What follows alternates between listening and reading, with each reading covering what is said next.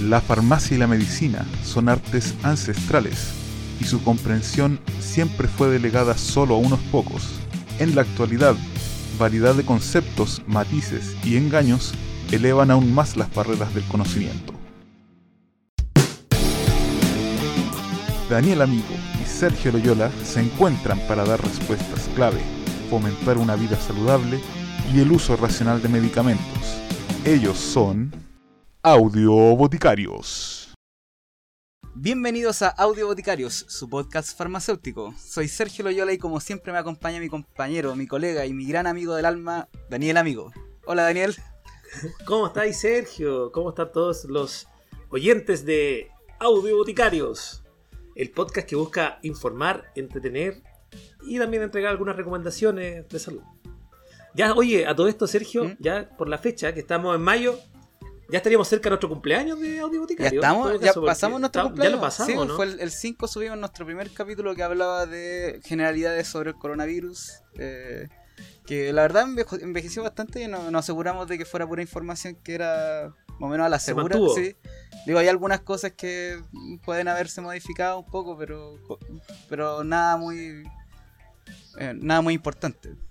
De hecho, si lo escuchan, probablemente la información todavía es atingente. Hace poco lo escuché y me di cuenta que sí, todavía son las mismas medidas, mascarilla, distanciamiento social, que en realidad son, es la base de, todavía no pasamos al, a inyectarnos cloro, como todavía no está comprobado que eso sea bueno. Eh, bueno, eh, para este capítulo, ¿qué tenemos, Sergio? Tenemos un capítulo muy especial, el cual vamos a presentar con la siguiente presentación. Así que no se despeguen, que se viene un nuevo episodio de los Audio Boticarios. Audio Boticarios. ¿Cuándo fue la última vez que no hiciste nada? Y por nada me refiero a nada. ¿Y la meditación? Hmm, ¿Funciona la meditación? Este dicho, y no sé de dónde viene, pero que la meditación es preparación para la muerte. Creo que es verdad. Y la meditación es una práctica espiritual que nos prepara para la muerte. Por favor, corra. Mira a Milo. Él puede meditar pacíficamente. Pues yo creo que está dormido. ¿Qué? Bueno, al menos domina la parte de la relajación. Hoy día vamos a hablar sobre la meditación. Esto en un sentido de hablar no solamente de, mm, eh, de los medicamentos o de la medicina más tradicional o, la que nosotros consideramos como el eje central de la medicina, sino que además abarcando un tema que es muy importante, eh, que es el asunto de las medicinas alternativas y complementarias. Entonces para esto nosotros trajimos un invitado que ya está eh, muy lejos, está más al norte, eh, que tuvimos la oportunidad también de, compartir en nuestra etapa universitaria. Él es licenciado en química de la Universidad de Chile y ahora está cursando PhD en química en la Universidad de Chicago en Estados Unidos, con experiencia en meditación, dirigiendo sesiones en el centro budista tibetano Drikung Kayun. Drikung Kayun. Rikon Kayui. Oye, sí, después me corrigen. Pero quiero presentar a nada más ni nada menos que Ignacio Chidurán. ¿Cómo está, Chi? ¿Cómo está todo allá en el norte del mundo? Hola Daniel, hola Sergio. Eh, gracias por la invitación. Acá bastante bien, entrando ya a la primavera. Así que, aunque todavía, todavía aquí en Chicago hace un poco de frío, pero, pero bien, todo bien. Acá estudiando, viendo diferentes cosas, entrando ya en la, en lo que es la investigación aquí en, la química. Eh, así que todo bien, todo bien. Me gusta estar acá, así que gracias por la invitación. Gracias por la invitación. Oye, eh, ¿cómo te decimos? ¿Te decimos Chi, Ignacio? ¿Qué, te parece mejor? Ignacio o Chi, como ustedes quieran. Ah, como, ustedes quieran. Yo en la universidad le decía Chi. Y, lo otro que, de hecho, te estaba discutiendo un poco antes de que empezara el capítulo. PhD es lo mismo que doctorado, ¿cierto? Es como la forma de sí, sí, sí, sí, exactamente, exactamente. Sí, para, para, para, todos los que tuvieran la duda desde antes, porque siempre en la tele sale como PhD en tanto y tanto, pero uno de repente aquí no, como no se maneja directamente ese, esa sigla. Puedes usar esa polera después que dice I am not that kind of doctor. Así Bueno, a veces, a veces causa mucha confusión el hecho de que cuando la gente dice ah, estoy haciendo un doctorado, es que uno estudia medicina y no, no es claro. que uno, estudia para ser un, un científico. Ahora que está de moda ser científico con esto del, del coronavirus. Claro. Exacto. Bueno, tú lo empezaste antes que estuviera de moda. Claro, Así exactamente. que- Ahora, ahora la gente lo habla, que es distinto. Bueno, antes de, de llegar al tema, so- solamente para también que la gente conozca más con quién estamos hablando, eh, ¿en qué consiste tu PhD? Bueno, yo trabajo actualmente, o estoy empezando a trabajar en, en un programa, es, es de química, pero el, el área en el cual trabajo es particularmente dedicado a lo que se le llama eh, quantum sensing, como eh, formas como detección cuánticas.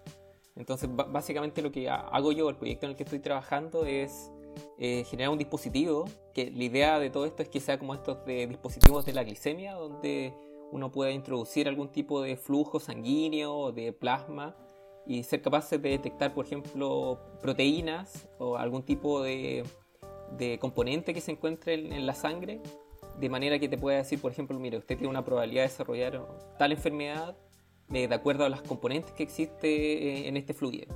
Entonces, lo- los métodos que se ocupan para detectar todo eso en, en este dispositivo, como el de, una, de la medición de una glicemia, eh, se, ba- se basarían en tipos de, de mediciones con, con fenómenos cuánticos. Mira que. Buenísimo. Que, aplicado. Va- Vamos a hacer después, cuando salga eso, un, un podcast exclusivo de. Sí, de más. Claro, de- sí, claro, me invitan, claro, no, pues. Por supuesto. Entonces, dale más, Sergio. Eh, espera, entonces. ¿qué me- entonces la primera pregunta. Ah, ya. Bueno, Ignacio, sí. Para partir con esto, yo creo que no, no podemos obviar la primera pregunta que uno puede hacer, que es el definir qué, qué, qué significa, qué es la meditación. Y, y si la meditación se considera una terapia complementaria, una alternativa, porque muchas veces se, se habla de que la meditación te sirve para ciertos trastornos. Eh, pero en definitiva eso, si nos pudieras definir qué es la meditación. El, sí, claro.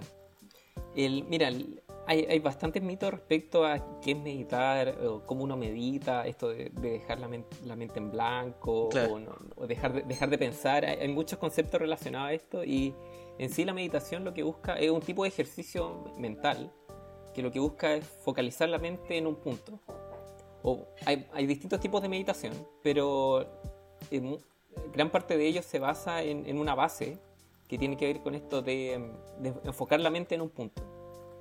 Eh, ¿Qué significa esto? Por ejemplo, a medida que uno, por ejemplo, cuando uno está pensando co- cotidianamente, uno trabaja, digamos, o hace cosas, o, uno está conversando con alguien, la mente lo que hace en todo momento es estar eh, pensando en cosas del futuro o elaborando un tipo de pensamiento, mira, tengo que hacer esto, tengo que ir a comprar pan, qué sé yo, tengo que, mañana tengo que entregar una tarea, eh, qué sé yo, o puede estar pensando en el pasado respecto a lo que hice o lo que alguien me dijo, y, y finalmente toda esta mente que, que se mueve entre el pasado y el futuro, eh, pimponeando, que en, en- en el budismo eso le llaman la, la mente del mono, porque está así como un montón de monos, imagínate en el, en el bosque, uno, uno se- un enreo de cosas que salta de un lado hacia el otro. Entonces lo que busca la meditación es centrar la mente en el, en el momento presente.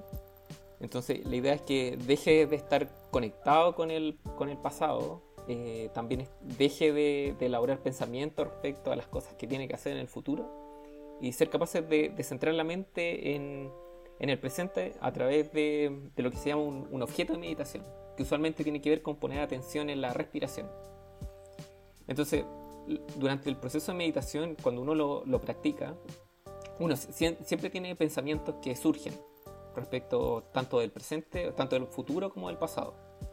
Pero lo que hacemos es darnos cuenta de eso, esa es como la parte central, es darse cuenta que, oh, es- estoy pensando, o, me distraje eh, pensando en el futuro, en el pasado, y, vuelvo a estar consciente de mi respiración. Entonces finalmente es como que la mente se va, yo la vuelvo a tomar, la pesco y la traigo de nuevo al momento presente. E- eso es finalmente la, meditación. Es enfocar tu mente en el, el momento presente. Y respecto a lo de las terapias eh, complementarias, el- sí, hay un, hay un par de...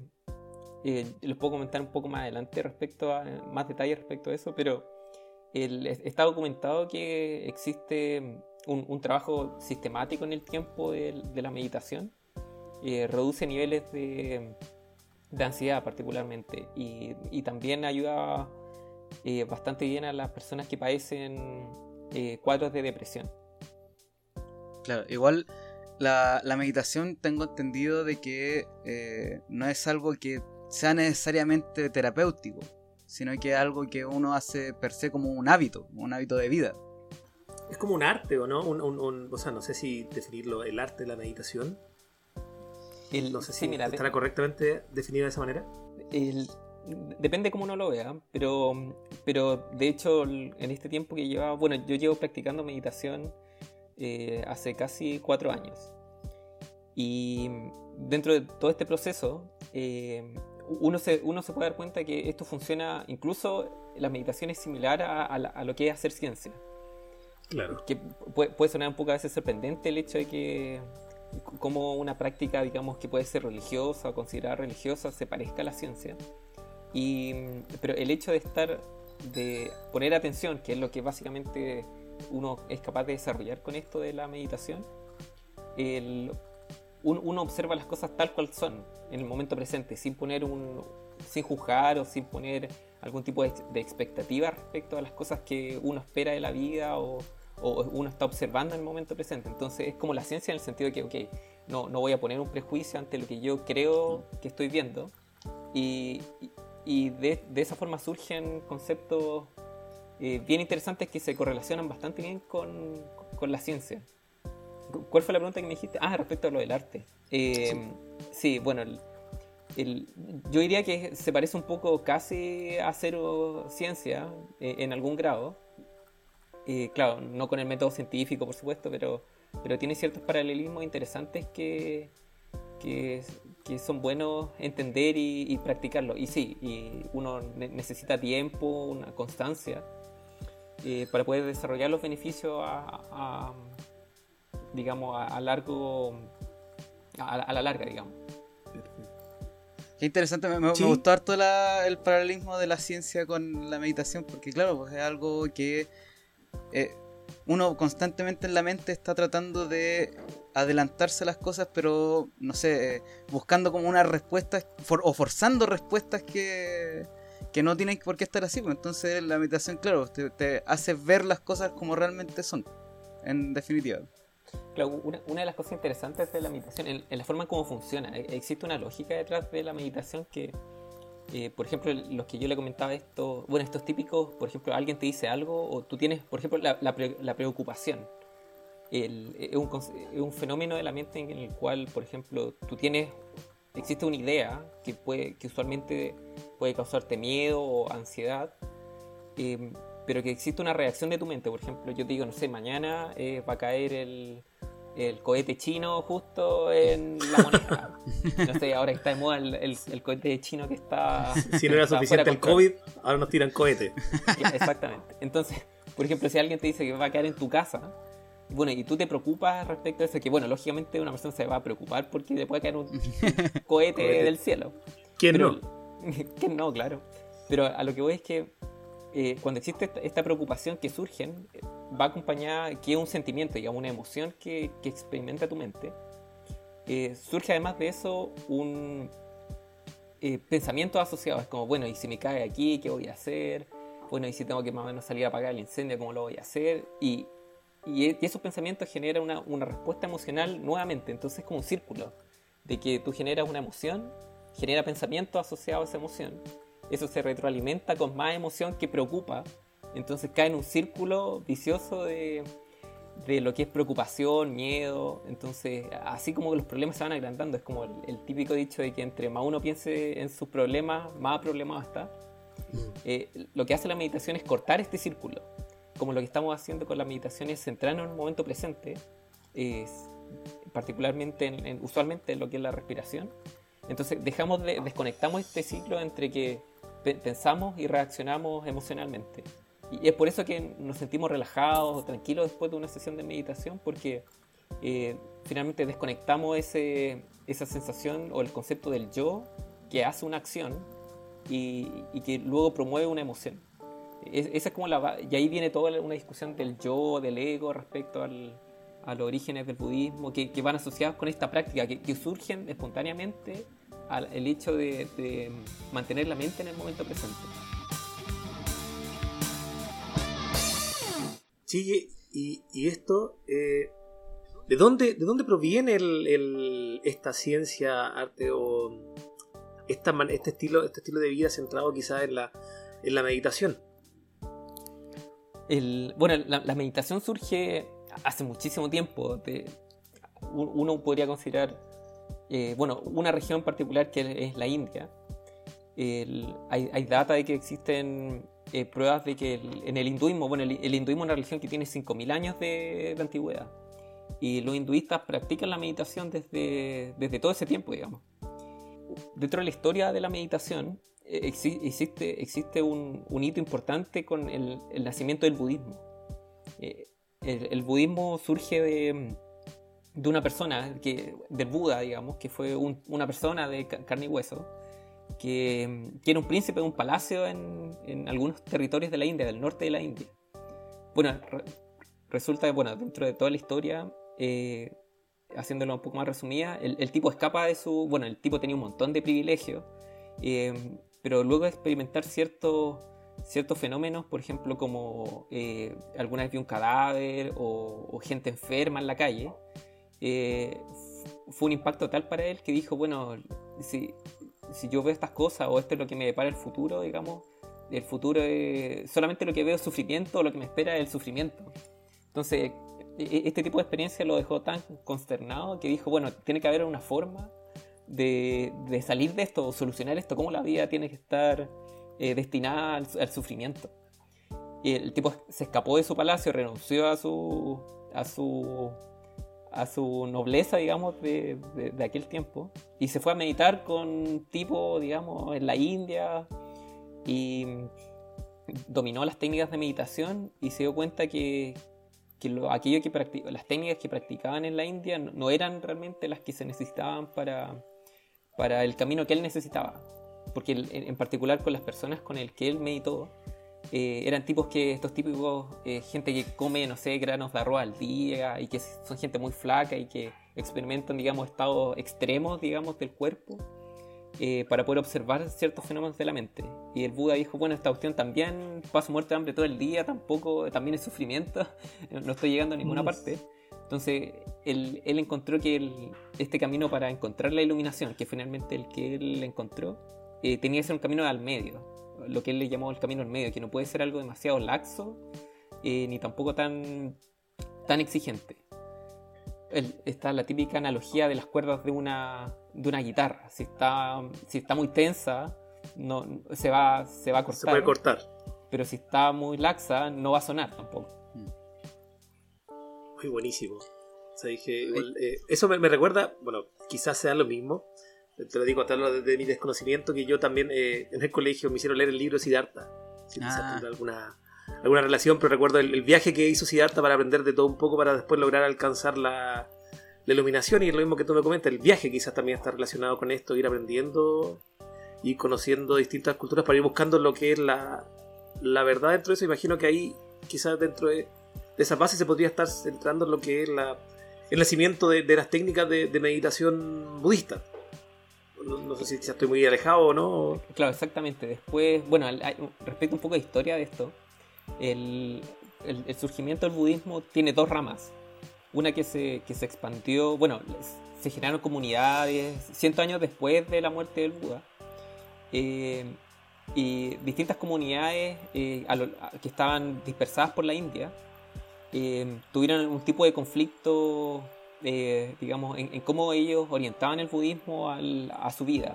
Existía una corriente, que es la más tradicionalista, que aún existe, que eran estos tipos de monjes que vivían en, digamos, enclaustrados, vivían en comunidades que eran cerradas a las, a las personas. Eh, porque básicamente ellos practicaban la meditación, digamos, de forma como un estilo de vida. Entonces, si ellos estaban eh, inmiscuidos con, con las personas, era, finalmente era una forma de distracción a su vida como monje. Y- pero había otra parte, otros monjes, que decían, bueno, si nosotros somos capaces de aprender cosas beneficiosas eh, eh, con esto de la meditación, ¿por qué no lo enseñamos? Entonces se, se generó una disyuntiva entre, bueno, cuáles son las tradiciones, qué es lo que realmente importa. porque a todo esto el, el budismo busca el, es siempre un camino de la compasión. Entonces lo que siempre busca es ayudar a otras personas más que, digamos, el, éxito personal. Entonces ahí como que chocaron un poco estas concepciones de, eh, bueno, si yo tengo algo que enseñarle a otros, ¿por qué no se lo enseño? ¿Por qué tengo que estar alejado de, personas que no practican lo mismo que yo? Y esa corriente se, se separó en algún minuto, históricamente. Y un, un de par de cientos de años después de la muerte del Buda. El Buda nació como 500 años antes de Cristo. Se separó en dos ramas. Una que se extendió por, por el sudeste asiático, que es donde uno comúnmente habla así como del budismo y están como los, los monjes, qué sé yo. Y otra parte que se extendió al norte de la India, pasando por el Tíbet, China y Corea, Japón, que es un budismo que se le llama Mahayana, que es que abierto a las comunidades. Entonces, que estas laicos usualmente pueden ir, pueden ir a estos centros, aprender meditación, eh, y son, son un tipo de budismo que es abierto a, a enseñar cosas. Que, que, esa misma rama que, que, está en Chile, que es la de este centro de meditación que yo les comentaba, Drikunkayu, que es de budismo tibetano. El budismo tibetano es, pertenece a esta corriente de, de, del budismo mahayana, que, que es abierta a, a las comunidades.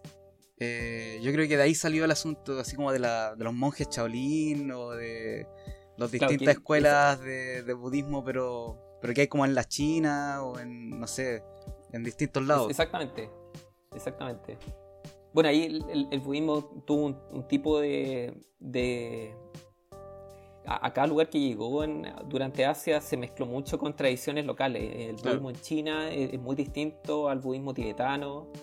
Eh, por ejemplo, el, el, budismo zen, que se desarrolló en Japón, también tiene, todos comparten las bases, pero muchos de ellos se, se, mezclaron con tradiciones locales, especialmente el budismo tibetano, que era como una tradición como, eh, como animista, creían en los elementos de la naturaleza, existía como algo muy ritualista y que se mantiene hasta el día de hoy en el budismo tibetano. Oye Ignacio, y para tener un poco de claridad en el asunto, para practicar la meditación se requiere tener cierta creencia espiritual, eh, adherir, por ejemplo, a la creencia en, en, Buda o en la iluminación del Buda, cosas así? No, en general la, la, práctica, la práctica meditativa el, en, en, sí no, no, no busca, no, no, requiere ninguna afiliación religiosa. Eh, mm.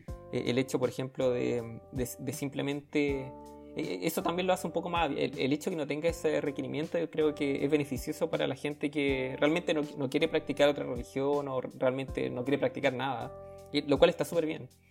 Eh, puede, puede ser algo sumamente, eh, digamos, puede ser sumamente ateo o sumamente religioso y practicar la meditación de todas formas. Es, co es y... completamente independiente de, de, las creencias religiosas, de que pueda tener eh, una persona, sino que va más allá de por el hecho de practicar. Bueno, hablando directamente de lo que es la. Me imagino que una cosa es hablar de la meditación, otra cosa es hablar del budismo. E, exactamente. El, el, el, el, budismo está basado en, en, la práctica meditativa. Eh, son sus bases. Pero tú puedes practicar la meditación y no ser budista. Como lo, lo que les decía al comienzo. Claro. Que uno puede, por ejemplo, mantener la atención en la respiración y esa práctica no te hace budista, pero, pero sí existen beneficios asociados a, a, tu, a tu bienestar, a la, a la forma en cómo te a, la forma en cómo te desarrollas, digamos, en el día a día, si lo haces en el, en el tiempo. Tú encuentras ciertos beneficios. Y eso no necesariamente es porque eres budista o, o hinduista, qué sé yo. Eh, son cosas totalmente separadas. Tú las puedes integrar, por supuesto, pero creo que una de las cosas interesantes de la meditación es que tú puedes no ser budista o hinduista y practicar la meditación y obtener esos beneficios de igual manera. Eh, voy a pasar al siguiente de mano. Dale nomás. Ya, pero antes quiero, sí, sí. quiero hacer una. como una introducción.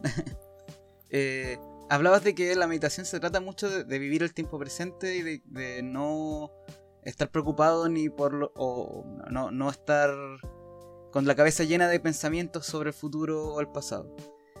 Eh, y eso igual me, da mucha curiosidad el asunto de que por un lado tienes este pensamiento de la meditación o de la, de la calma, de la paz, eh, con eso, con ese esqueleto o con esa columna vertebral. Y por otro lado, con la misma columna vertebral podríamos tener como el hedonismo o la, el carpe diem, ¿cachai? El, el no preocuparte por nada, ¿cachai? Y, y vivir la vida. ¿cachai? Entonces, me parece eh, interesante esa diferencia de las dos maneras de ver, de, ocuparse solamente del presente. No es si tienes algo que decir en torno a eso. El, sí, finalmente, el, cuando uno medita y pasa un tiempo meditando, se da cuenta que de alguna manera, estos típico pensamiento que uno podría escuchar, por ejemplo, eh, todo, pas- todo pasado fue mejor, siempre fue mejor, por ejemplo. Entonces, como que de alguna manera, el, la forma de encontrar la felicidad, digamos, no, esto no es como que, digamos, la, la última, la explicación última, la forma de cómo encontrarla, digamos, pero, pero si uno se da cuenta, eh, a medida que uno e- experimenta situaciones, o posiblemente el- la forma más gratificante de encontrar eh, la felicidad es a, través de, es a través de la tranquilidad de la mente. Por ejemplo, esta, esta- todo esto de la meditación te lleva a pensar que si tú el día de mañana te ganas el loto, digamos, o la lotería y, o ganas mucho dinero de manera repentina, claro, eso, te va a generar una alegría momentánea que a lo mejor te puede durar eh, un tiempo. Bueno, a lo mejor puede mejorar mucho tu estilo de vida, qué sé yo, pero si ocurre algo que, que tú deseas, eh, cuando eso ocurre, ya deja de, de darte felicidad, digamos.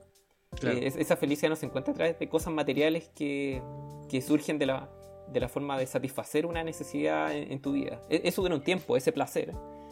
Pero, pero lo que ahora se está, ahora se está tomando cada vez más conciencia de que, que la felicidad tiene que ver con un estado de tranquilidad en tu, en tu vida. Y, y eso se lleva a través de, de justamente esta práctica meditativa que, que te mantiene eh, sin estas emociones aflictivas que se le llaman en, en- en el budismo.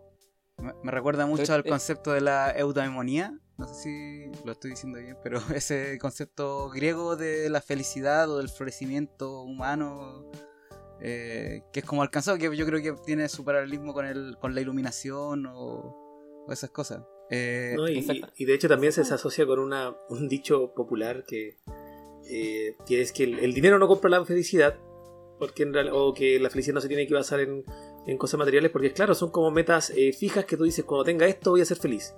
Después lo logra. Y después uno dice, pero no, ahora necesito tener esto para llegar a ser feliz o llegar a sentirme bien conmigo mismo.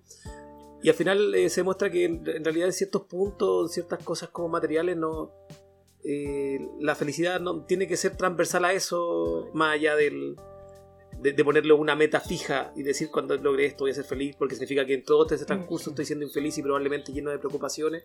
Y eso también me va a afectar de manera fisiológica o directamente a mi salud mental. Eh, eh, Exactamente, exactamente. El, bueno, de- dentro de todo esto, el, el- el surgimiento de- del deseo, de, de, las emociones asociadas a todo esto, eh, es algo que se, que, se ha estudiado durante los últimos 2500 años del budismo y, que tiene base. O sea, toda esta gente que ha pasado mucho tiempo meditando eh, encuentra que esto, esta lógica del deseo, el origen del deseo, que es el que te lleva al sufrimiento, porque el hecho de que no, no puedes saciar tu- tus necesidades de la forma como tú quieres eh, genera frustración y esa frustración puede llevar al enojo y entonces entre más uno esté eh, aferrado a su, a su emo, digamos, a sus expectativas, eh, más frustración va a generar en algún minuto. Y eso ocurre en, en muchos ámbitos de la vida que, que ni siquiera nos damos cuenta. Cuando uno empieza a meditar, uno se- empieza a darse cuenta de que, mira, en realidad tengo este tipo de actitudes, eh, este tipo de situaciones me provocan cierto tipo de impacto emocional. Uno, en, en el fondo, la, la meditación, la herramienta que te da es ser capaz de, de, de mirar adentro tuyo y observar cómo se comporta tu mente. Es como lo que te diría, por ejemplo, cuando tú vas al psicólogo y te dice, mira, en realidad me pasa esto y esto, y el psicólogo te dice de una manera como una tercera persona, la forma en cómo, mira, a lo mejor tú tienes tú puedes explicar esta emoción porque tuviste tal problema o tú estás buscando esto inconscientemente. Eh, esa como tercera persona o esa forma de verte a ti mismo desde afuera eh, es lo que tú desarrollas con la meditación. Claro. Entonces, e- evidentemente esto no reemplaza ninguna terapia psicológica ni, ni- ni medicación, digamos, recetada por un médico, pero, pero finalmente son herramientas que, que uno puede desarrollar con el tiempo y son beneficiosas no, no solo por el hecho de practicar la atención en la respiración, sino que uno empieza como a, a observarse a sí mismo y, y, uno logra darle sentido a ciertas actitudes que en realidad, mira, en realidad si me aferro a esto no tiene ningún sentido porque lo único que va a hacer va a ser estresarme, así que finalmente lo suelto. Como que lo dejo que las cosas ocurran porque no, no puedo controlar todo tampoco.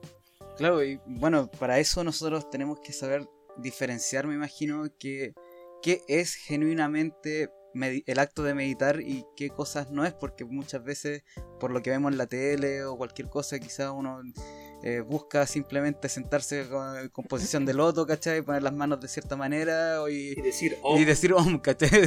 exactamente, completamente de acuerdo. Entonces, si, si nos pudierais así como explicar eh, o, saber dar una orientación de cómo diferenciar de, de cuándo yo puedo decir que estoy meditando y, qué otras qué mitos eh, puedo caer. Claro, mira, particularmente como la manera práctica de lo que es meditar.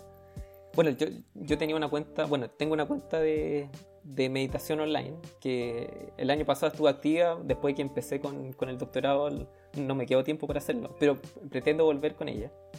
que finalmente lo que hacíamos era eh, partir con un, un, ejercicio de respiración, como partir controlando la respiración, el ritmo de la respiración. Entonces uno podía inspirar en 10 tiempos, digamos, eh, después expirar en 10 tiempos. Entonces la idea era poder calmar la, la, respiración. A veces cuando uno está muy agitado, por ejemplo, tiene muchos pensamientos, la respiración también se agita o cuando uno está un poco desanimado, la respiración es, mucho más larga. Entonces, lo que uno hace es como un poco controlar o estimular esta respiración que, va de la mano con la, con la, actividad mental.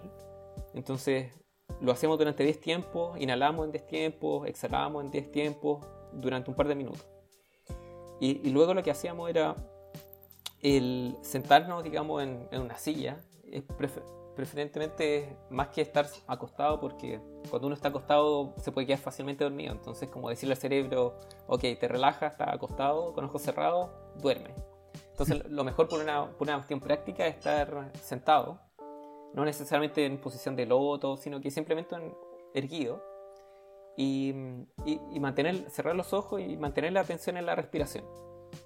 Entonces uno ahí se va a dar cuenta que hay un montón de pensamientos que pasan por tu mente en, un, par de segundos.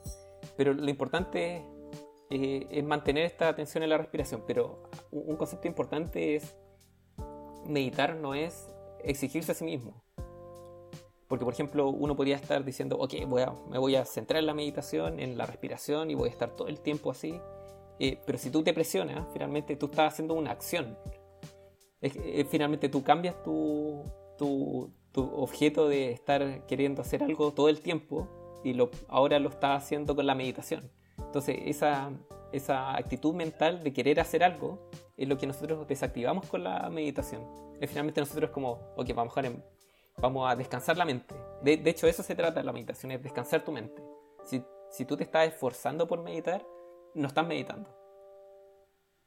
Uy, es importante igual tener claro ese, ese concepto ya que es cierto que de repente por la mente pasan muchas ideas o muchos pensamientos que dicen, ya, concéntrate, vamos a meditar ahora. Claro, Pucha, estoy pensando en cuestiones, ah, esto no, oh, se me fue la meditación, ya. Claro, si te esfuerzas, no, si te esfuerzas mucho ya eh, como que se corrompe el objetivo de la, de la meditación y la idea es que, que, sea un descanso para tu mente, ¿o no? E, e, exactamente, bueno, ahí, es cuando uno empieza a, a, a empiezan a aparecer ciertos rasgos de uno mismo. Por ejemplo, si, si tú eres una persona que era extremadamente exigente contigo misma, eh, tú vas a caer en, en, ese tipo de, actitudes como, bueno, tengo que meditar porque tengo, lo tengo que hacer bien y no puedo fallar, qué sé yo. Eh, y, si tú eres demasiado rígido contigo mismo, eh, va en contra de, un, de una buena práctica meditativa. Entonces, para poder practicar o desarrollar la meditación en el tiempo, necesariamente tienes que ser una persona flexible entender que pueden haber, puede pasar un camión afuera de tu casa y que bueno, eso está bien porque los camiones pasan por la calle. Eh, hay, hay, ciertas cosas que no puedes controlar. Entonces ahí van, hay muchos rasgos que, que, la gente tiene en cuanto al control, en cuanto a la, a la flexibilidad, en cuanto a dejar que las cosas sucedan, eh, que uno las va practicando y surge espontáneamente para una, una buena práctica meditativa. Entonces, en, en la práctica, lo que uno hace es centrar la mente en, la atención en esta respiración y uno la mantiene eh, de la manera en que, digamos, el mayor tiempo posible. Si surge un pensamiento, lo dejo ir, eh, vuelvo a la respiración. Eh, usualmente tiempos cortos de 10 minutos, uno después puede hacer una pausa, otros 10 minutos, así. Pero uno tiene que ser amistoso con uno mismo, digamos, uno, tiene que ser amable consigo mismo. Y eso uno, uno lo va notando mucho a medida que uno medita. Mm. Oye, sí, bueno, igual explicaste principalmente cómo se hace o cómo se practica la, la meditación. Pero igual, eh, para efectos del podcast, es, ¿tú crees que se podría o podría dictar así como, quizás no sé en cuánto tiempo, brevemente así como los pasos para meditar, ¿cachai? Cómo se practica, cómo hacerlo, quizás hasta poder hacer una meditación vía podcast para gente que después no está escuchando. Espero que no escuchen manejando, porque si meditan manejando yo creo que no, podría haber algún problema, pero... No, o sea, mira, básicamente eh, esas son como las líneas, o sea, hay, hay un par de aplicaciones en, en, los celulares que son como las, básicas, que es como te, guían, digamos, una voz que te va hablando y, que básicamente hace el mismo efecto. Tú, mantienes tu atención centrada en, tu respiración o en algún objeto de meditación, en, algún, puede que no sea solamente simplemente en la respiración, sino en tu cuerpo o en, alguna otra cosa. Em, mantenerlo durante un par de minutos, como les decía pueden ser recesiones de 5 minutos si uno está empezando y empezar a alargarla a partir de ahí. Y, y yo creo que partir con una media hora, con tres sesiones de, de 10 minutos, es, es, suficiente para comenzar a meditar, digamos. Y por ejemplo, para hacerlo, disculpa, disculpa, eh, tiene que estar, bueno, yo sé que tú dijiste que podía pasar un camión, podía interrumpirte, pero no, no es que tengan que poner música para meditar. No, no, no es necesario. De hecho, el, lugar donde yo aprendí eh, es sin nada. Simplemente tú estás sentado en un, en un cojín con piernas cruzadas. Pero puede ser una silla también. Si es que tienes problemas con una rodilla, qué sé yo, te duele la espalda. Eh, pero la idea es, mantenerte erguido y, centrar tu mente en, en la respiración, tal cual. O, particularmente centrar, por ejemplo, tu atención en esta entrada del aire en, la nariz. Entonces, ese roce que se produce cuando uno, cuando uno respira, eh, idealmente sin manipular la respiración, simplemente la respiración que uno tiene cuando uno no se da cuenta que está respirando, existe un roce, un leve roce, y mantener la atención en, en, ese roce. Con los ojos cerrados durante sesiones de cortas de 10 minutos. Me recuerda. La respiración tiene que. Ah, ah, no, no, no. Y, a preguntar si la respiración tiene que llevar quizá a un ritmo constante, como inhala, exhala, inhala. Claro, en, un comienzo, de hecho, a mí me costaba un poco esto de que de no, no, perturbar la respiración. El hecho de poner atención en la respiración misma era como, bueno, siento que la estoy controlando. con el tiempo eso pasa, pero la idea no es como que uno tenga que llevarla de alguna manera rítmica o controlarla voluntariamente, sino que intentar que el proceso sea lo más eh, natural posible, como dejar que mi cuerpo simplemente respire y voy a poner mi atención en, esa, en ese roce del aire con, la nariz. Me recuerda... Con el, tiempo eso se, va haciendo más fácil. Me recuerda que hace poco eh, vi la serie Midnight Gospel, no sé si la habéis visto. Oh, es muy buena, es buena. y ahí, ahí, habla de la meditación igual, pues me acuerdo que ahí te dice, no, con la respiración, sino que te muestra una meditación para concentrándote en tu mano.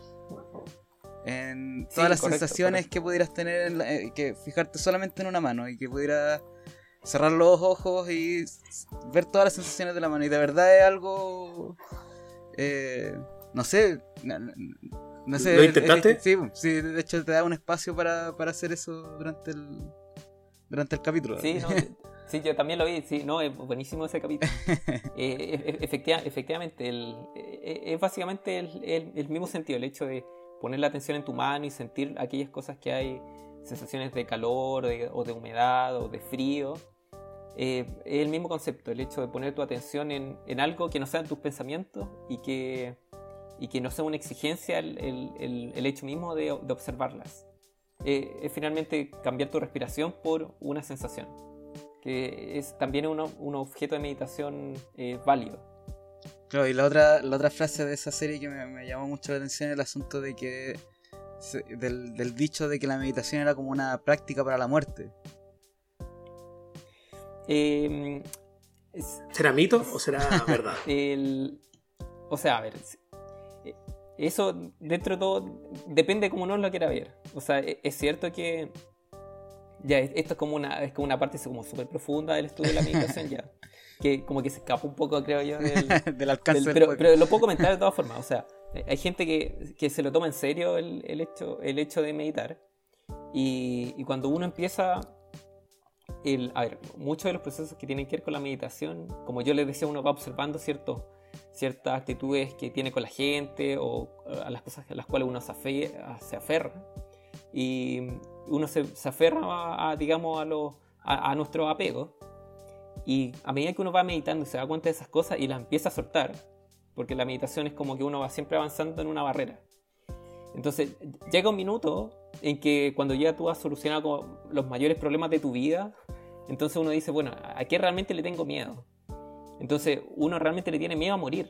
Como ese es como el desenlace final, así como tengo miedo que mi existencia deje de, permanecer aquí, digamos, aferrada a lo que, no sé, y por eso se aferra a tu familia, o se, o aferra a las cosas que tienes que hacer, o, a, a en el tiempo, a que, a que la gente sea capaz de recordarte, finalmente tiene que ver con la existencia del yo, de querer permanecer en el tiempo.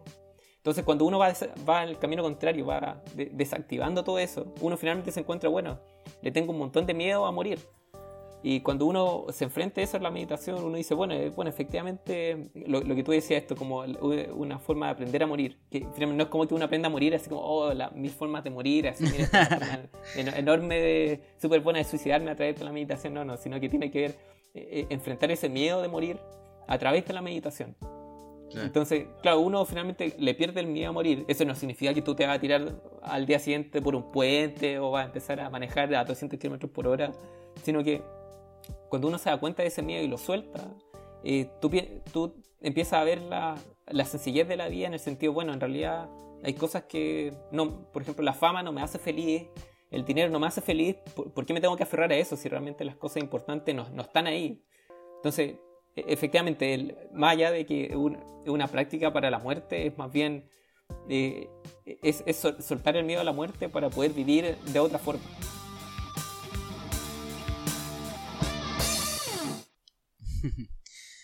Ya, y saliendo un poco de la profundidad de, to- de todo Del- esto, de Sí, la, de la fue conversación. como en la volada. Sí, de la sí, sí, como que. No, de, de hecho, al final del podcast vamos a hacer una sesión de meditación como premio para el que se quedó hasta el final del, del capítulo. Te, quiero tirar a algo mucho más terrenal ahora y es eh, preguntarte por eh, los beneficios o, o la- la- las cualidades que pueden aportar eh, con respaldos científicos la meditación. Dale. El, yo, mira, yo estoy justo leyendo ahora un libro de, mm, que se llama Los beneficios de la meditación. Y que está escrito por lo, lo que les comentaba al comienzo. De, son dos autores. Uno se llama Daniel Goleman y Richard Davidson. El primero estu- estudió, hizo un PhD en la Universidad de Harvard. eh, y el otro es un, un psicólogo, es profesor en la Universidad de Wisconsin. Y el- bueno, el Dan- Daniel Goleman fue el, el tipo de persona que propuso esta teoría de la inteligencia emocional, que existe más de un tipo de inteligencia, existen muchos aspectos que evaluar dentro de, de, de las características, de las habilidades, digamos, de, de las personas, no simplemente de una forma lógica o matemática. Y bueno, est- estas personas escribieron un libro y recapitularon todo lo que fue mm, la evidencia científica respecto a la meditación. Porque uno de los grandes problemas que hay es que eh, hay estudios al respecto, pero no, no están bien configurados o hay problemas de, por ejemplo, el número de muestras o de las personas que participan es muy pequeño y, por lo tanto no permite sacar conclusiones correctas respecto al, a la meditación o, estudios comparativos tuvieron problemas de, no sé, de, de- de desarrollo, entonces muchas veces son cuestionables muchos de esos, muchos de esos estudios, pero eh, este, este científico que es neurocientífico, el Daniel Goleman, eh, durante los últimos 30, 40 años se ha dedicado a estudiar de manera sistemática el, cuáles son los beneficios de la meditación. Y particularmente en los, años 90, bueno, él, organizó un- junto con esta otra persona, el Daniel eh, Richard Davidson, eh, hay un instituto que se llama como de, Healthy Mind, de Mind and- no recuerdo, no recuerdo exactamente el nombre, pero que surgió dentro de conversaciones con el Dalai Lama. De hecho, participaba Francisco Varela, este, este científico que, que fue colaborador con Humberto Maturana, que, que falleció hace poco tiempo, que fue, él fue estudiante de él, y que mm, eh, también Francisco Varela también era budista y participó y tuvo, y tuvo gran influencia en, en estas personas, digamos, en este grupo de personas que en la forma en cómo eh, estudiar la meditación o metodologías de, para poder evaluar, digamos, de esto de manera sistemática. Y lo que encontraron el- en este grupo en- y en otras investigaciones, ellos recopilan y cuentan un poco la historia de, de todo esto, de cómo ellos midieron. Y una cosa muy interesante es que compararon eh, monjes budistas que están en la India, en el Tíbet, eh, cómo se comportaba su cerebro respecto a personas que, que nunca habían meditado. Entonces, o personas que, que nunca habían meditado y le enseñaron a meditar. Entonces, lo que ellos hicieron en, en un par de experimentos fue cómo se comportaba la mente de estos monjes el- durante la meditación. Entonces, o una, una meditación que, por ejemplo, hay varios tipos de meditación. Lo que yo les decía, hay unas que son centradas en la, en la calma mental, qué sé yo. Otros que son centradas, por ejemplo, en la compasión, que, que trabajan una emoción durante tu meditación. Y evaluaron cómo se comportaba el cerebro, las señales del cerebro y, y las imágenes tridimensionales del cerebro. Y las compararon con este grupo de control que, que nunca había participado, nunca había hecho meditación y que le enseñaron y tuvieron como un, un training de un, de un par de semanas, un par de días.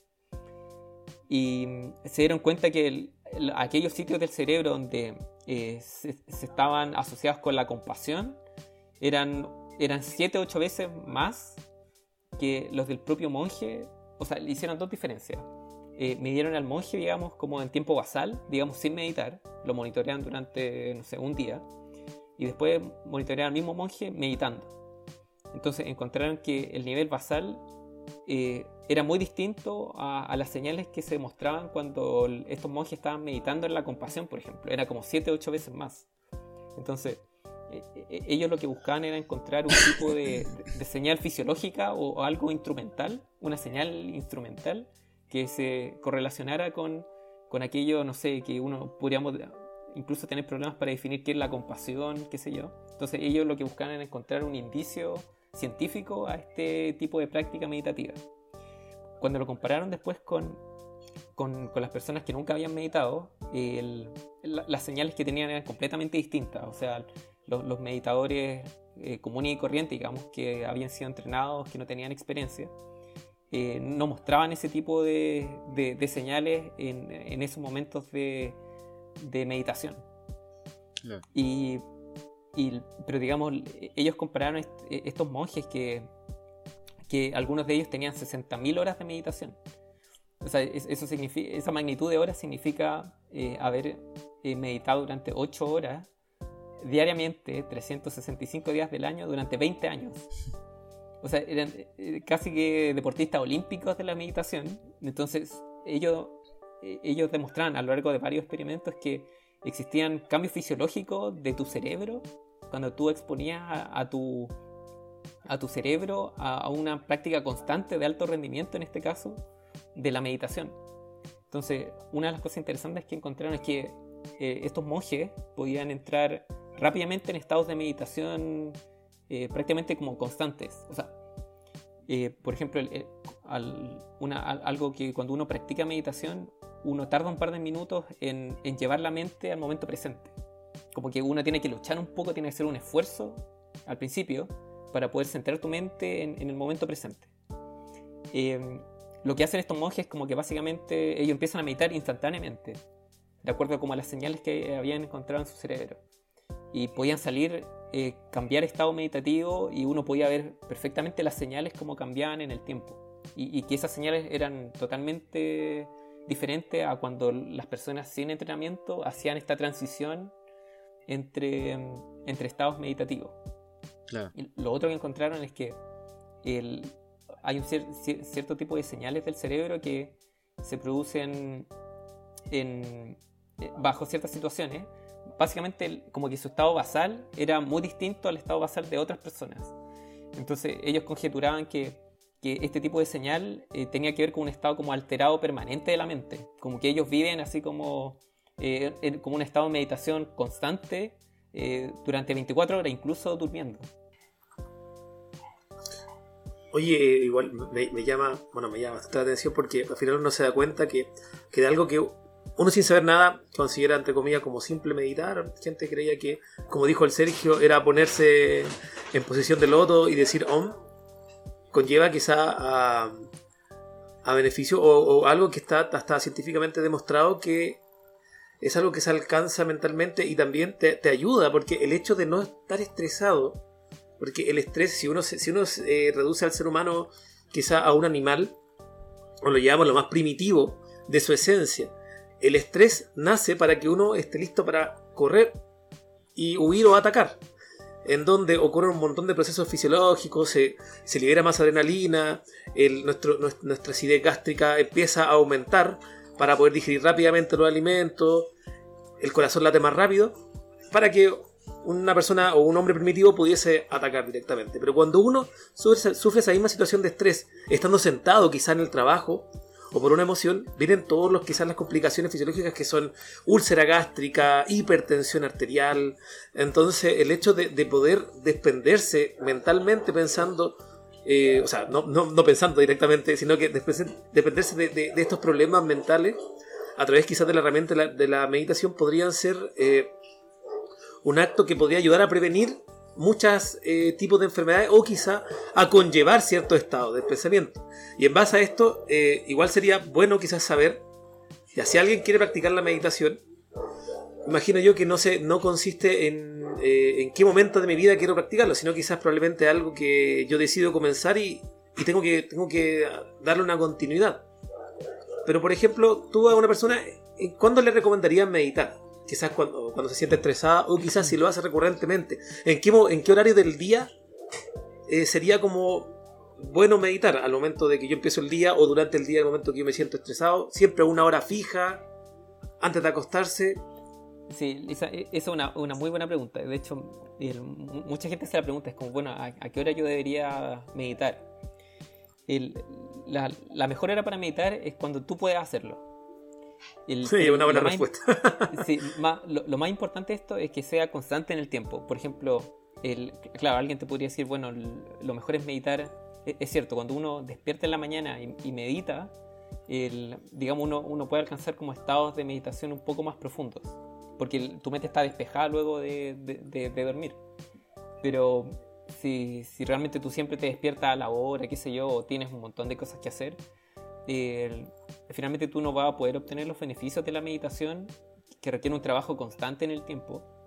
Eh, si simplemente lo haces, no sé, una vez cada dos semanas, el- ese tipo de, de práctica, aunque sea en la mañana, eh, no te va a generar beneficio a largo plazo. Entonces, la- lo mejor es que, aunque sean 15 minutos o, o 20 minutos de tu día, el- en el horario que tú puedas, eh, hacerlo. Entonces, finalmente los beneficios de la meditación tiene que ver con esto de que de ser capaz de entrenar, la mente eh, día a día para poder eh, tener niveles de estrés que son más bajos. eh, uno se, apega mucho menos a la ansiedad. Hay, ciertas situaciones en las cuales uno se siente, puede hacer exactamente lo mismo. No, no quiere decir que cuando uno medita todo el tiempo deja de ser productivo o, o anda más lento, sino que tú haces exactamente lo mismo, pero tu mente está tranquila, está como en paz, como que tú generas una cierta inercia. El hecho de que, no sé, antes te, dice algo y tú reacciones y te enojas. Bueno, alguien a lo mejor te puede decir lo mismo, pero esta vez tú estás tranquilo. Entonces, uno, ejercita la mente en un estado mental que tiene una inercia que lo hace, lo, lo evita, evita alejarse o, caer en estos estados mentales de, de enojo, de frustración. Uno mantiene este, eh, este estado permanentemente. Uno igual se sigue enojando, uno igual se sigue frustrando, digamos. Uno, no- uno no, no va a cambiar eso de un día para otro. Pero evidentemente es- esos procesos se hacen cada vez menos frecuentes. por ejemplo, yo que soy disperso, eh, yo imagino que podría quizás tener un gran beneficio al momento de, de, iniciar la meditación. Yo, yo no, hoy, día, hoy en día no medito y por todo lo que hemos hablado veo que probablemente sería una práctica potencial que me gustaría tomar en mi día a día. Pero por ejemplo, para la gente que es dispersa, que tiene muchos pensamientos al mismo momento y que está, no sé, pues yo estoy haciendo algo, me acuerdo de otra cosa y me pongo a hacer otra cosa, después me acuerdo que tengo que volver a la anterior, regreso a la anterior. Entonces, eh, ¿tú crees que hay gente? Yo creo que eso le pasa a muchas personas. Gente que es así de dispersa le, puede costar un poco más, pero será beneficioso. Sí, no, claro. Por ejemplo, bueno, una de las cosas una de las conclusiones que llegaron estos científicos respecto a, las prácticas meditativas era que mm, eh, tener, tener un gran número de horas de meditación acumuladas eh, aumentaba mucho la atención en, las personas. Podían, podían hacer algún tipo de actividad mental eh, durante tiempos más prolongados de tiempo. reducía esta divagación de la mente, estos pensamientos que entre que uno piensa tantas cosas al mismo tiempo y no hace nada, finalmente como que te imposibilita a, terminar las tareas correctamente en una forma, digamos, en el plan que sea, sea cual sea el que tengas. Y, sí, por supuesto, estos todos estos pensamientos que finalmente surgen y te, y te, mueven a hacer distintas cosas al mismo tiempo, eh, tú, podrías mejorarlo eh, a través de la meditación. Finalmente entrenar tu mente a hacer una sola cosa te ayuda después en, otras, en otros tipos de tareas. Oye, Chi, y bueno, sí, yo, yo ya determino que quiero comenzar a meditar, eh, Ya, lo convencí parece, a los dos. sí, no, sí, ya. verdad, sí. Estaba esperando que vuelva a abrir tu centro. mira, vamos a hacerlo, vamos, de hecho, a ser los primeros auspiciadores de Audio Boticarios. Centro de Meditación Chi. ¿Quieres meditar? De hecho, tú di que muy, muy a la mano con eso. Ya, ya dijiste que tú mismo estás haciendo eh, sesiones y tenías tu propia herramienta para, para facilitar la meditación. Pero además de eso, o, que también hay, hay como aplicaciones, dijiste. Eh, y claro, ¿cómo, ¿cómo, yo sé que eh, la información que yo voy a tener es más o menos fidedigna? ¿A qué, qué cosa me puedo, a dónde me puedo acercar para yo comenzar a meditar? y que, yo pueda estar más o menos seguro de que lo voy a hacer bien. Ya, ya esa también es una muy buena pregunta. yo siempre recomiendo, bueno, ahora actualmente mi, mi, sitio no, de, de, Instagram no, no, está activo. Pretendo abrirlo en algún minuto. Pero mm, el, el, que hace recurrentemente, especialmente en estos tiempos de pandemia donde meditar es complejo porque uno está en la casa, hay un montón de distracciones y que uno no puede ir a simplemente a un lugar a, meditar y uno se aleja, digamos, de, de, todo esto.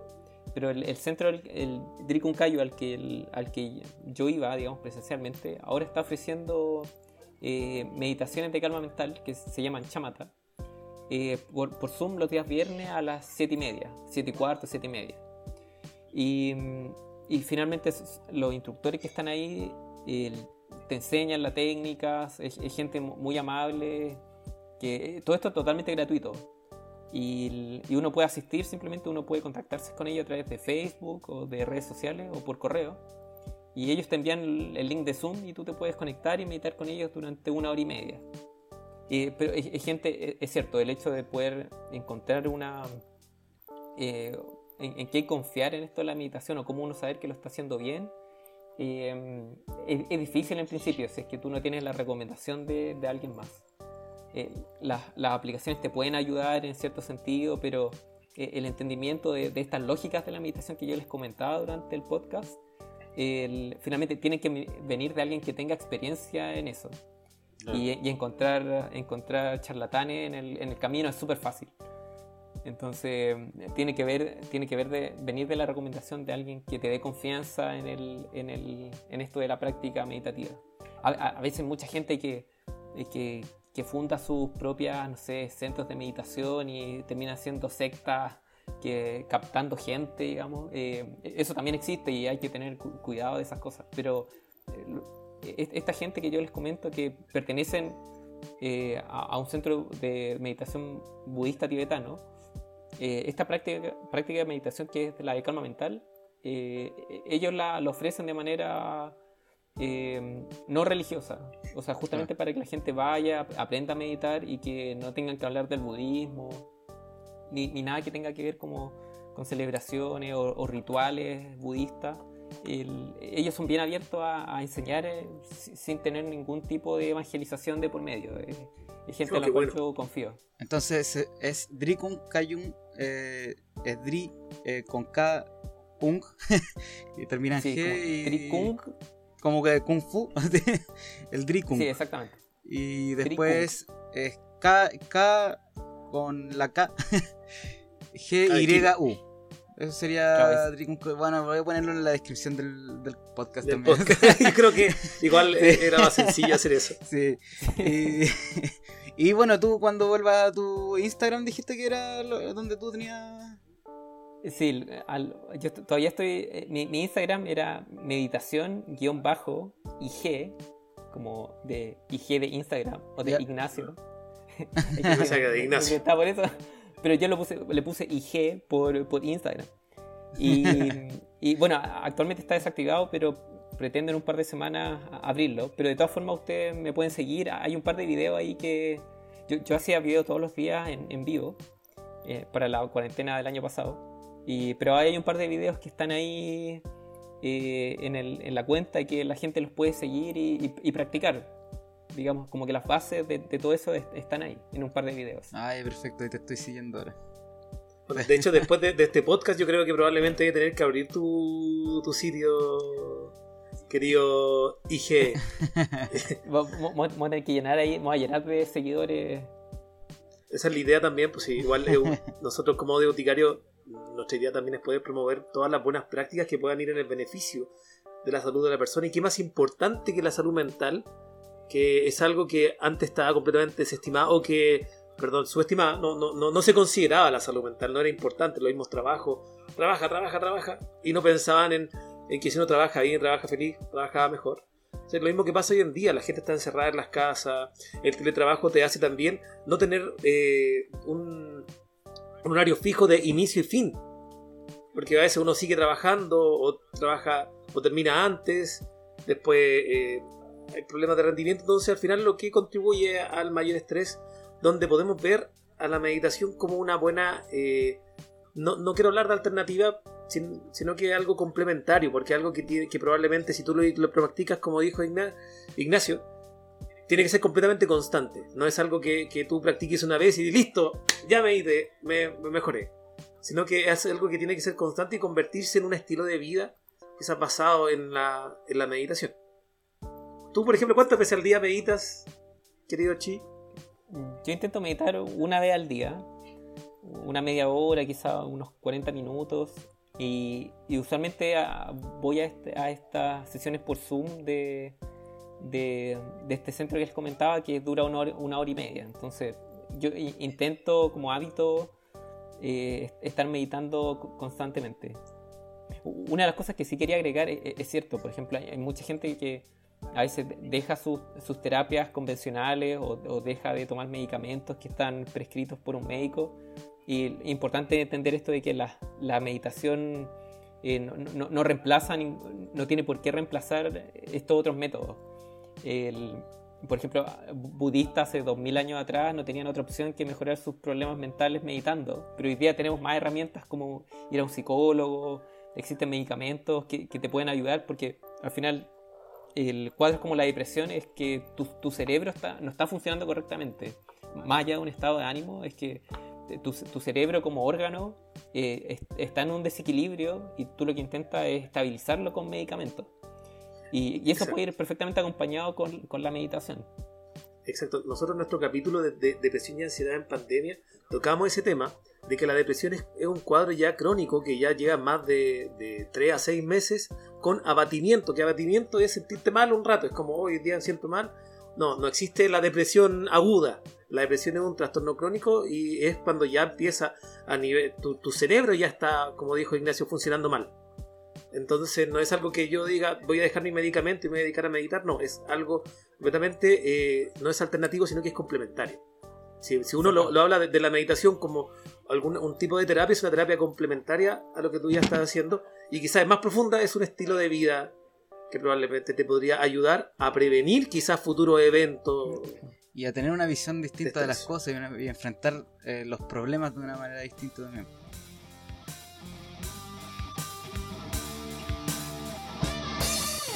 Ya para ir cerrando el- este interesante capítulo, eh, no sé si quieres dejar alguna recomendación final Algunas o algo quizás finales. que, claro, algo quizás que, no- que querías tocar y no, no conversamos. El- bueno, como recomendación, eh, sí, esto, esto de meditar eh, es súper importante ahora en pandemia. El, otro día, el, otro, el otro día leía que los índices de depresión o de ansiedad en Chile y del, consumo de ansiolíticos se dispararon en, en los meses de abril. Y, y efectivamente es, es preocupante estar encerrado y la meditación puede ser una herramienta eh, fundamental para mantener, digamos, eh, a, a flote el estado de ánimo de las personas. Creo que practicar un par de veces al día la meditación, o- ojalá en, en- en el ambiente lo más relajado posible y siendo lo más constante, puede ser una, una forma de abordar esta pandemia eh, fácilmente sin en- incurrir en gastos y que es lo fundamental en este tiempo. Exacto. No sé, Sergio, que quizás unas palabras para ir. Solamente que la verdad quiero empezar a meditar. weón. Tenéis que volver Sí, a, también. a abrir tu Instagram porque Lo necesitamos. Sí, lo necesitamos. lo necesitamos. Realmente es algo que No, quiero claro, tener en mi, en mi vida. Sí, no, ya listo, tengo, tengo dos seguidores. Sí. Voy, voy a, voy a abrir mi, mi centro de meditación propio. Centro de Meditación Audio Boticario. Oye, sí, ¿tú crees que se.? Yo no sé si es posible, si no es posible, eh, nos dicen nomás, sin compromiso. Ahora, para dejarlo plasmado en el podcast, quizás una, una breve sesión de meditación, breve, quizás, no sé, pues, tú, tú, tú consideras lo que es breve, lo mínimo que se puede hacer. Más que nada, como para que la gente esté escuchando y diga, ah, se entusiasme también y que eso mismo lo invite a querer, a querer eh, realizar esta práctica. Ya sí, claro, démosle una meditación cortita. Ya, Dale. voy a Un sacar Un par de, par de para- minutos, par de minutos. Ya, dale. Bueno, lo fundamental es estar eh, con la espalda recta, sentados. Pueden cerrar los ojos. Y lo que vamos a hacer es centrar nuestra respiración en este roce del aire que existe junto con la en la nariz. Podemos sentir como entra y sale. Intentamos no forzar nuestra respiración, simplemente mantener nuestra respiración tal cual es, como cuando no nos damos cuenta que estamos meditando.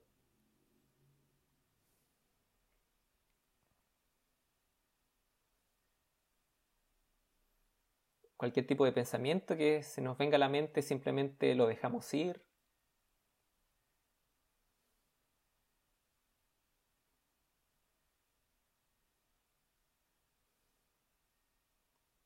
Relajamos nuestro cuerpo, podemos ir sintiendo otras partes, por ejemplo, como la espalda, nuestro abdomen, podemos ir relajando todas estas partes de nuestro cuerpo.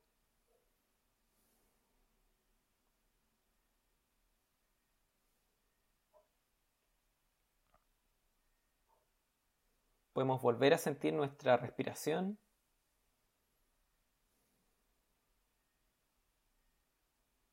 Y nos quedamos aquí un par de, par de minutos cortos, simplemente observándola. Cualquier tipo de pensamiento que se nos venga, lo dejamos ir.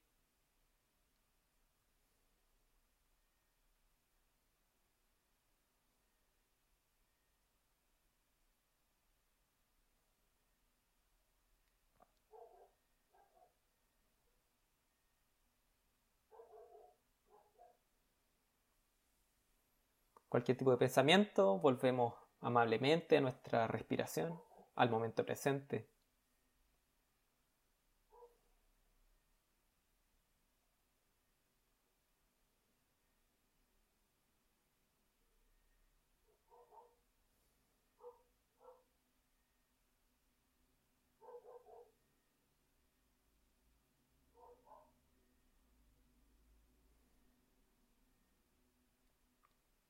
Podemos abrir los ojos ahora. Podemos tomar una respiración profunda. Y podemos reincorporarnos nuevamente a, a- a nuestra realidad, fuera, fuera de la meditación. Oh, espectacular. Ahí una- un- fue una breve, un breve ejercicio de meditación. Buenísimo. Excelente. Así que muchas gracias Ignacio. Espero que a la gente que nos, nos escuche le haya gustado. Y Sergio, dime, ¿dónde nos pueden escuchar? Nos pueden escuchar en. Puta, siempre se me olvida esta wea.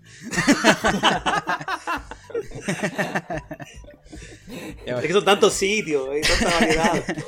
Así como tipos de, medita- de meditación, existen sitios para escuchar a Audio Boticario. Ya. Nos pueden escuchar en Anchor, Breaker, Google Podcast, Apple Podcast, Overcast, Pocket Cast, Radio Public y el gran Spotify. Aparte pueden seguir nuestras redes sociales como Instagram y Facebook, donde estaremos también eh, promocionando este capítulo y también promocionando el Instagram de Ignacio Chi, meditación-ig. Así que agradeciéndole a Ignacio y a ustedes por llegar hasta el final de este podcast y esperando que les haya servido, nosotros nos despedimos y les comentamos que ya se vienen nuevos y más interesantes capítulos de los Audio Boticarios. Audio Boticarios.